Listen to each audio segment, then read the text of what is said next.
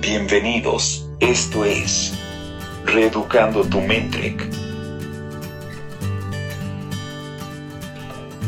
Hola amigos, bienvenidos nuevamente a nuestro podcast de Reeducando tu Mentrek. Nosotros somos Diana y Eduardo y les damos la bienvenida a un episodio más. Ahora estamos en el segundo episodio de la segunda temporada y les vamos a hablar de un tema interesante que a todos nos ha pasado, que es el postergar, ¿no? La procrastinación. Bienvenido, Eduardo. Hola, Diana. Eh, bienvenida también. Bienvenidos amigos, amigas que nos escuchan. Y pues efectivamente el día de hoy vamos a hablar de este tema tan importante que es la procrastinación, ¿no? Probablemente en algún momento ya habían escuchado la palabra, ¿no?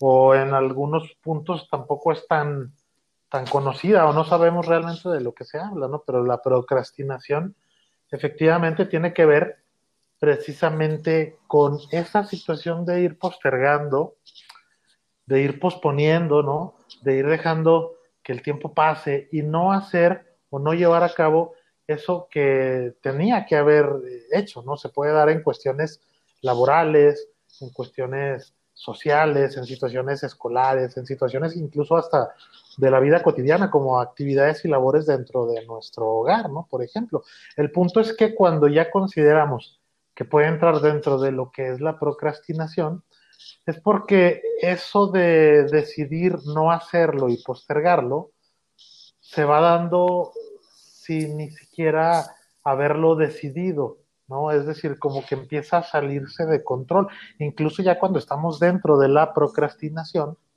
podemos empezar a notar que tenemos algunos puntos de disfuncionalidad a raíz precisamente de ir postergando de una manera ya más frecuente, ¿no? Sí, Eduardo, y eh, algo muy interesante aquí que pasa es que nos empezamos a, hablar con racionalizaciones. Ya hemos hablado antes de la voz irracional, que, que podemos empezar a identificarla cuando nos habla. Y aquí nos habla con racionalizaciones y les, les explico qué son, ¿no? Estas son las excusas que normalmente usamos para ayudarnos a negar lo que estamos posponiendo de una manera innecesaria. Entonces, esta vocecita irracional nos da excusas perfectas y además ayudan muchísimo, sí, nos ayudan muchísimo a postergar y evitar las tareas incómodas o difíciles porque como que nos ayudan a librarnos de la culpa. ¿Sí? Y esto es parte de, de la emoción. Me he dado cuenta que los pacientes que llegan postergando les cuesta mucho trabajo identificar qué están sintiendo en ese momento, ¿no? Me dicen, ay, pues es flojera o es este... Sí, o sea, casi siempre me dicen flojera, pero flojera no es una emoción desadaptativa realmente. Entonces, creo que ya ahorita tú vas a hablar más a profundidad de eso, pero detrás de esas emociones hay ciertos pensamientos y sí me gustaría decirles más o menos cuáles son para ver si ustedes se sienten identificados con alguno de estos y que los empiecen a identificar como esa vocecita irracional que me habla y me dice que debería seguir sin hacer esto, ¿no? Por ejemplo, cosas que suelo pensar es, eh, ahorita no me siento tan motivado, tan motivada, entonces lo voy a hacer mañana, cuando, cuando realmente tenga ganas, ¿no? Porque si no, no me va a salir bien. Y suena muy razonable. Claro, y, de verdad es importante que nos vayamos identificando, ¿eh? Porque a veces lo llegamos a normalizar como algo que podemos incluso eh, considerar que es parte de estar mejor como persona o de ir logrando los objetivos de una manera un poco más pausada, ¿no? Porque en un disfraz pareciera que la postergación, el ir dejando aplazar las actividades, pudiera ser como algo positivo en el sentido de que nos estamos dando un tiempo, ¿no? Y como que voy llevando todo esto a mi ritmo. Sin embargo, el tema es que empiezas a no funcionar en tu vida cotidiana. Y eh, afortunadamente pues tenemos estas recomendaciones, sobre todo para que identifiquemos esos pensamientos irracionales que hay detrás. Sí, y bueno, a ver, otra de las más comunes es el, son las personas que trabajan, o bueno, que ellas creen trabajar mejor bajo presión. Entonces piensan, eh, que va a ser más fácil realizar esto que están postergando cuando se encuentren presionados por el tiempo, que antes les ha salido bien hacerlo de última hora y que entonces seguramente les va a volver a salir bien. Claro, y volvemos al tema, ¿no? Pensamos, nos vamos identificando en donde pareciera que hay algo funcional y por eso lo voy haciendo. Sí, otra de las ideas irracionales más comunes de estas excusas que nos damos es cuando no estamos muy seguros de hacer de cómo hacer ese trabajo bien, ¿no? Entonces, por ejemplo, mi jefe me encarga algo y entonces digo, mm, no lo sé hacer bien, entonces voy a esperar a preguntar o voy a esperar a que alguien me explique o voy a esperar a entenderle para hacerlo de una manera apropiada, porque si no, de nada sirve que lo haga, ¿no? Lo hago bien o no lo hago. El tema es que tampoco buscamos cómo hacerlo bien. Exactamente, hay una inseguridad y una desconfianza que va potenciando esta postergación, porque como tú dices, eh, no lo sé hacer, más adelante pregunto, pero tampoco llega el punto en donde voy a preguntar, ¿no? También eso lo voy aplazando y lo voy postergando. De base y como consecuencia, pues también encontraremos la inseguridad y la desconfianza. Así es.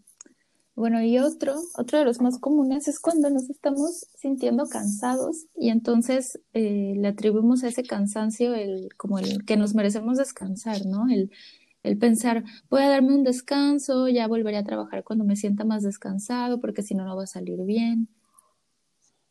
Exactamente. Sin embargo, se pasa el tiempo que podría ser de descanso y que efectivamente pues, nos va a dar esa tranquilidad, esa, ese relajamiento, ¿no? Pero se sigue aplazando y se sigue postergando. Y ese es el tema que va envolviendo la procrastinación, cuando ya se va haciendo esa postergación y ese aplazamiento de manera sistemática. Sí, no, ¿y qué pasa? Que entre más postergamos y entre más se acumula el trabajo que tenemos por hacer, como que más flojera nos da y más queremos descansar y más queremos postergarlo, ¿no? O lo vemos como algo que ya nos va a tomar demasiado tiempo y pensamos, pues no tengo tanto tiempo, entonces cuando tenga el tiempo para hacerlo, también lo voy a hacer, ¿no? Cuando tenga el tiempo, las ganas o, el, o la energía, pero realmente ese momento nunca llega porque nos vamos como minando nuestras energías mentales, porque ni siquiera es algo físico, es como esta energía mental de estar pensando en todo lo que tenemos que hacer y de tanto pensarlo al final no lo hacemos, pero ya nos desgastamos. Y es que esto de la procrastinación pues tiene mucha justificación, ¿no? Nosotros solo nos vamos justificando y justificando, ¿no? Que si por el descanso, que si por el tiempo, que si porque no lo sé, que si porque tengo que preguntar, que porque si no es el momento, que, por si, que porque si no estoy listo, ¿no? Muchas veces encontramos también luego estas falsas justificaciones, ¿no?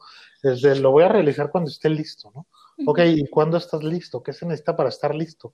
Hay una subjetividad detrás de todo eso que lo único que va haciendo es potenciar esta procrastinación.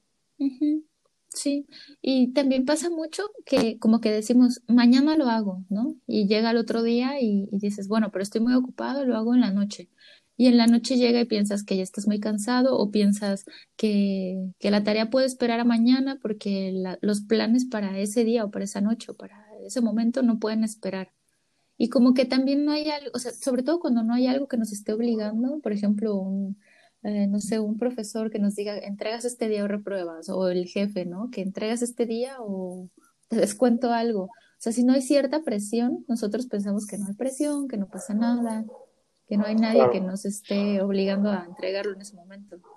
Y nos vamos relajando, ¿no? Al final de cuentas con los tiempos, con la organización, con los espacios, con el, todas las actividades que debemos llevar a cabo, pero pues vamos cayendo en esa parte del relajamiento, ¿no? Hay que tener muy claro que lo que va envolviendo la procrastinación, de acuerdo a todos esos pensamientos irracionales que tú nos comentas, pues es eh, ese tema que decías de la flojera, ¿no?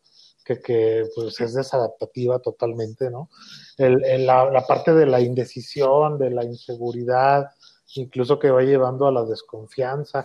En algunos puntos se llega a experimentar hasta falta de energía. Yo he tenido pacientes que me comentan, es que el tema de que no lo hago es porque cuando pienso en que tengo que hacerlo, me baja la pila, ¿no? Incluso hasta me siento sin la fuerza como para poder empezar a moverme y, llevar a cabo ese tipo de actividades. Algunos otros llevan eh, la experimentación del miedo y desde luego pues la organización del tiempo de una manera deficiente pues va impactando para que no se vayan dando de manera adecuada las actividades y que llegamos en esa postergación o el aplazamiento de manera sistemática, se va haciendo como si fuera un hábito tal cual. Sí, no, y esto que hablas de la baja de energía realmente es un síntoma somático, pero esto solo es un síntoma de una emoción que yo he identificado que casi siempre es ansiedad o, o, miedo a sufrir o una de estas cosas, porque el pensamiento detrás de eso es que cuando lo haga voy a sufrir, cuando lo haga va a ser tan difícil, cuando lo haga quizá yo no vaya a poder. O sea, también tiene que ver mucho con la baja tolerancia. Entonces, si nos, si nos identificamos de por sí ya en este patrón de pensamiento, y, creemos que tenemos flojera y es donde podemos decir, ¿es flojera o es que creo que voy a sufrirle tanto haciéndolo que lo estoy evitando? Sí, al final de cuentas la evitación eh, pues se da, se da, en, gran, en gran parte con, con, estos, con estos puntos, ¿no?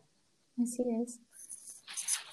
Ok, muy bien, entonces pues vayamos viendo algunas recomendaciones, Diana, para que pues sobre todo las personas que nos escuchan se pongan con manos a la obra y puedan mejorar en este sentido, ¿no? Y que vayan aplazando en menor medida y que vayan entendiendo que estamos listos en cualquier momento para poder hacer las cosas y las actividades de las que tenemos, las habilidades y las capacidades y las responsabilidades para poder llevarlas a cabo, ¿no? Así es. Entonces, ¿qué recomendación nos podrías dar tú? Muy bien, una que es eh, fundamental y que creo yo que es donde debemos de partir es precisamente establecer una jerarquía de prioridades, ¿no? Yo creo que muchas de las personas que caen en esta parte de la procrastinación es precisamente porque no hay una claridad, una claridad, digamos, eh, amplia y total de lo que es una prioridad, ya sea en mis actividades laborales o en mis actividades sociales o dentro de mi familia o si estoy en la escuela o en la universidad, las actividades que tengo que, llevar a cabo, ¿no? Entonces, a partir de eso tenemos que generar una lista en donde yo pueda ir jerarquizando cuáles son las prioridades por orden de urgencia, por orden de ir cubriendo necesidades, por orden de ir cumpliendo con los tiempos, ¿no? Entonces, en esta lista en donde voy a jerarquizar mis prioridades, también involucraré los plazos de acuerdo al tiempo en que se tengan que ir cumpliendo, ¿no? Y eso me va a dar eh, sobre todo una visualización mucho más amplia de que tengo una organización con mis actividades y de que además pues las tengo que cumplir en cierto rango de tiempo, ¿no? Primero, aparte se recomienda que lo hagamos de una forma escrita, ¿no? las personas en algunas ocasiones no se dan cuenta del impacto que tiene el que nosotros vayamos escribiendo este tipo de situaciones, así en un cuadernito, ¿no? Que hagamos nuestra lista de esta semana, de esta quincena o de este mes de las prioridades y en qué orden tengo que ir cubriéndolas, ¿no? Sí, y el ir tachando también, ¿no? Porque da esta cierta satisfacción o sea, me, han dicho pacientes que les da cierta satisfacción el estar tachando y de repente ver que ya se tacharon todas o casi todas las actividades de la lista y que ni siquiera les tomó tanto tiempo como el que pensaban que les iba a tomar. Sí, claro, yo, yo en, en mi caso muy particular tengo mi agenda, pero no la tengo para mis citas con los pacientes. Para mis citas con pacientes manejo una agenda electrónica, es decir, en la computadora y meto mis pacientes, ¿no? Pero en la agenda que tengo física la utilizo para poner en toda la semana las actividades de acuerdo a la prioridad y a la urgencia en cuanto a tiempo que tengo que cubrir en la semana. Entonces, de esa manera lo voy haciendo visual y como tú dices, pues voy tachando o voy rayoneando las actividades que han quedado ya cubiertas. Así es. Y sí, y sirve bastante, ¿no? Puede sonar tan obvio, pero sirve bastante y no lo hacemos. Y bueno, hablando de organización, hay otro otra especie de, no, no es un truco, ¿no? Pero es, un método que ahora mismo no recuerdo el nombre, que, que, trata de trabajar por tiempos, pero dándonos también tiempos para descansar. Entonces, por ejemplo, yo tengo que trabajar en una tarea, en un proyecto o en cualquier cosa y me doy el tiempo que yo elija, ¿eh? Puedo empezar con cinco minutos si soy un postergador ya muy, muy hábil postergando, pues pueden ser aunque sea cinco minutos, pero son cinco minutos de reloj, de cronómetro, que no voy a hacer nada más que trabajar sobre esto ya conforme pasa el tiempo podemos irlo aumentando, ¿no? Lo ideal es que sea, pues no sé, 50 minutos y descanso 10. Pero empezar poco a poco y saber que durante ese tiempo que yo me puse en el cronómetro, no voy a estar checando redes sociales, el celular, ni voy a contestar llamadas, ni voy a hacer nada más que la tarea que tengo que hacer y concentrarme en esa, no en todas las demás que tengo que hacer, ¿no? Entonces lo hago y de ahí me doy un tiempo también para descansar, para levantarme a caminar, para ver un video, para lo que sea, ¿no? O para revisar mis redes sociales. Claro, volvemos al tema, ¿no? Como lo decías, eh, eh, impacta bastante en la organización, en la planeación y en el ir teniendo pues ese control de nuestra vida en cuanto a nuestras actividades, ¿no?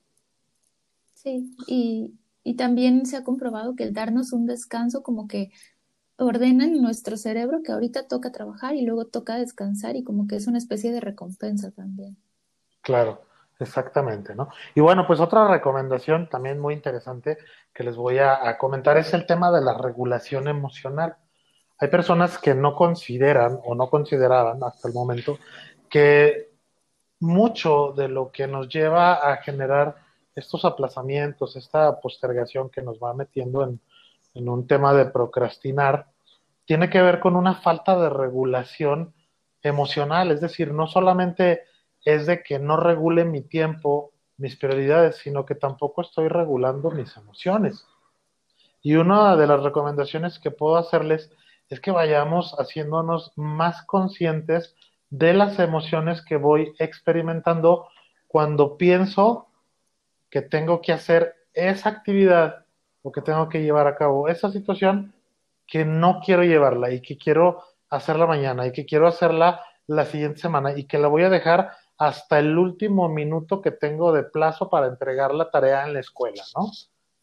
Quiero que pensemos, que nos demos cuenta cuáles son las emociones que estoy experimentando al pensar que tengo que llevar a cabo la tarea o la actividad, ¿no? Y a partir de eso, con las emociones que yo voy identificando, culpa, vergüenza, inseguridad, miedo, desagrado, enojo, lo que sea de las emociones, voy a identificar qué tanta funcionalidad en lo adaptativo me están dando y qué tanta funcionalidad pero en lo desadaptativo me están dando. para que entonces identificando el beneficio que me puede traer o el, o el perjuicio que me pueda traer una de esas emociones que experimente, llevarla al plano de la regulación. ¿no? ¿Y cómo la voy a regular? Primero cuestionándome desde la parte racional si efectivamente ese nivel de experimentación en la emoción está siendo proporcional a la actividad que voy a estar realizando. ¿sí? Porque regularmente cuando no tenemos esa regulación emocional, estas emociones y sentimientos salen de proporción, están llevando una proporción más alta de lo que realmente implica esa actividad que es desagradable llevar a cabo para mí. Y a partir de eso entonces podemos llevar a cabo distintas actividades, ¿no? Podemos llevar a cabo esa que tú nos comentabas hace un momento. Ok, me voy a llevar una hora de esta actividad y voy a descansar 10 minutos o 15 minutos en donde serán exclusivos de descanso y de distracción o esparcimiento, ¿no? Y nuevamente otra hora de trabajo en donde será exclusiva para meterme a esta actividad en donde no tendré distractores, ¿no? Otra de las recomendaciones en tema de regulación emocional puede ser hacer prácticas de meditación, puede ser hacer prácticas de yoga o incluso de mindfulness, ¿no? Que nosotros ya grabamos un episodio en donde nos explicaba nuestra invitada el cómo poder hacer el mindfulness y cómo nos lleva a vivir precisamente el presente de una forma regulada a nivel emocional. La actividad física también nos ayudará a que podamos regular emocionalmente. Entonces, hay distintas alternativas, pero la base estará en que identifiquemos la proporcionalidad de la emoción con la actividad que estoy aplazando. Sí. Sí, y esto de las emociones también tiene mucho que ver, ¿no? Porque si, si tenemos ciertos pensamientos que nos llevan a ciertas emociones y no los regulamos, de nada sirve que pongamos en práctica lo de trabajar un tiempo y dejar otro, porque voy a seguir pensando lo mismo durante ese tiempo y entonces no va, no va a servir tanto. Exactamente, entonces pongamos manos a la obra con la regulación emocional. Bueno, y otro método que sirve bastante es el de los autorrefuerzos y los autocastigos. Sí, o sea, el premiarnos con algo placentero que puede ser desde escuchar una canción, hacerme un, un snack este, entre trabajo o ver un video, cualquier cosa que yo quiera hacer, pero me premio con eso y no me voy a premiar con eso hasta que lo haga. ¿sí? Porque luego pasa mucho, por ejemplo, tengo una paciente que se paraba a comer a cada rato, ¿no? Y lo hacía por ansiedad, pero también era como alguna una manera de, de, no seguir con los proyectos que le encargaban en su trabajo. Entonces llegaba la culpa y entonces como que se iba acumulando todo esto y no y al final no hacía nada, ¿no? Era como terminaba sintiéndose culpable ahora encima por haber por haberse parado a perder el tiempo y a comer y otras cosas. Entonces, algo que podemos hacer es decir, ok, si, si ya mi premio va a ser comerme esto o hacer cierta cosa, no lo voy a hacer hasta que acabe, hasta que suene mi cronómetro, o sea, mi temporizador de, de reloj de que lo estuve haciendo y ya está. Este, lo hago. Y si no, me voy a autocastigar. Por ejemplo, ¿qué no me gusta hacer? ¿no? Un paciente me decía, a mí no me gusta caminar bajo el sol. Pues si no lo hago, me voy a ir al final de, del día laboral, que todavía era de día, pues a caminar bajo el sol y él vivía en un lugar en el que hace mucho calor. Entonces, eso, tenía otra paciente que no le gustaba lavar la bañera y era como, bueno, voy a lavar la bañera si al final del día no logré las cosas que, al menos las importantes, ¿no? Que tenía yo que hacer. Y como que a veces da más flojera irse a caminar bajo el sol que mejor ponernos a hacer lo que teníamos que hacer para ya terminarlo. Sí, de alguna manera nosotros nos vamos eh, manejando y controlando a través de estos premios o de estos castigos, ¿no? Sí, pero esto es ser como nuestro propio maestro, no sé cómo es, no sé si maestro, pero es como yo, yo solita me voy a presionar porque no hay nadie que me presione, pero esto es una meta mía, no de alguien más. Y que va impactando en la confianza y en la seguridad, ¿no? Porque al darnos cuenta de que podemos controlar nuestras, nuestros pensamientos, nuestras emociones, nuestros comportamientos, nos vamos sintiendo más seguros y desde luego pues eso va impactando a que aplacemos menos, eh, posterguemos menos y que no caigamos en este concepto de la procrastinación. Ok, pues muy bien, ahí están las, las recomendaciones. La verdad es que son técnicas, son ejercicios que, que sirven bastante. Yo les recomendaría que hagan un análisis eh, muy, muy específico en esta parte de cómo están, cómo estamos en los aplazamientos, en las, en las postergaciones, sobre todo para que podamos identificar si ya estamos viviendo una fase de procrastinación. La diferencia será eh, en que lo hagamos o no lo hagamos de manera sistemática. Si lo estoy haciendo ya como de esa forma sistemática, en donde se ha generado de alguna manera un hábito, seguramente estoy ya viviendo algún, eh, algunas situaciones de procrastinación. Y no estamos hablando de un trastorno, desde luego, ¿no? Sin embargo, empieza a impactar en esferas de mi vida, en lo, en lo laboral, en lo social, en lo familiar, en lo escolar. Entonces, hagamos el análisis y a partir de eso, pues apliquemos todas estas recomendaciones. Sí, para facilitarnos la vida, porque parecería que no es así, pero sí nos la facilita, ya no tener esa lista de pendientes. Y bueno, yo creo que vamos cerrando, vamos a, decir en dónde nos pueden encontrar, dónde te encontramos a ti, Eduardo. Me pueden encontrar en redes sociales como Facebook, Instagram, psicólogo Eduardo de la Cruz y además en mi página web www.eduardodelacruz.com. Ok, a mí me pueden encontrar en Facebook como psicóloga Diana Yunes, estoy en Instagram como Trek México y también en www.trekmexico.com y nos escriben cualquier cosa, ¿no? O sea, sí nos gusta que nos recomienden temas porque así podemos saber qué es lo que les interesa escuchar. Entonces, ya saben, reeducando tu mente, arroba gmail.com. Muy bien, escríbanos. Y bueno, nos despedimos, pero les quiero comentar que en el siguiente episodio trataremos un tema eh, de mucha relevancia, con mucha importancia, que atrae mucho, ¿no? Eh, ¿Cómo te relacionas con la comida? Eh, ¿Han escuchado alguna vez o han experimentado alguna vez eso de comer por ansiedad, ¿no? O, no comer por ansiedad, o, la, por culpa. O por culpa, o todo lo que hay relacionado en el tema de las emociones, de los pensamientos con la alimentación. Pues eso lo tocaremos en el siguiente episodio para que estén muy atentos. Les agradecemos mucho, te agradezco Diana. Y Gracias Eduardo también. Y nos vemos por aquí la siguiente semana. Bye. Gracias a todos, bye.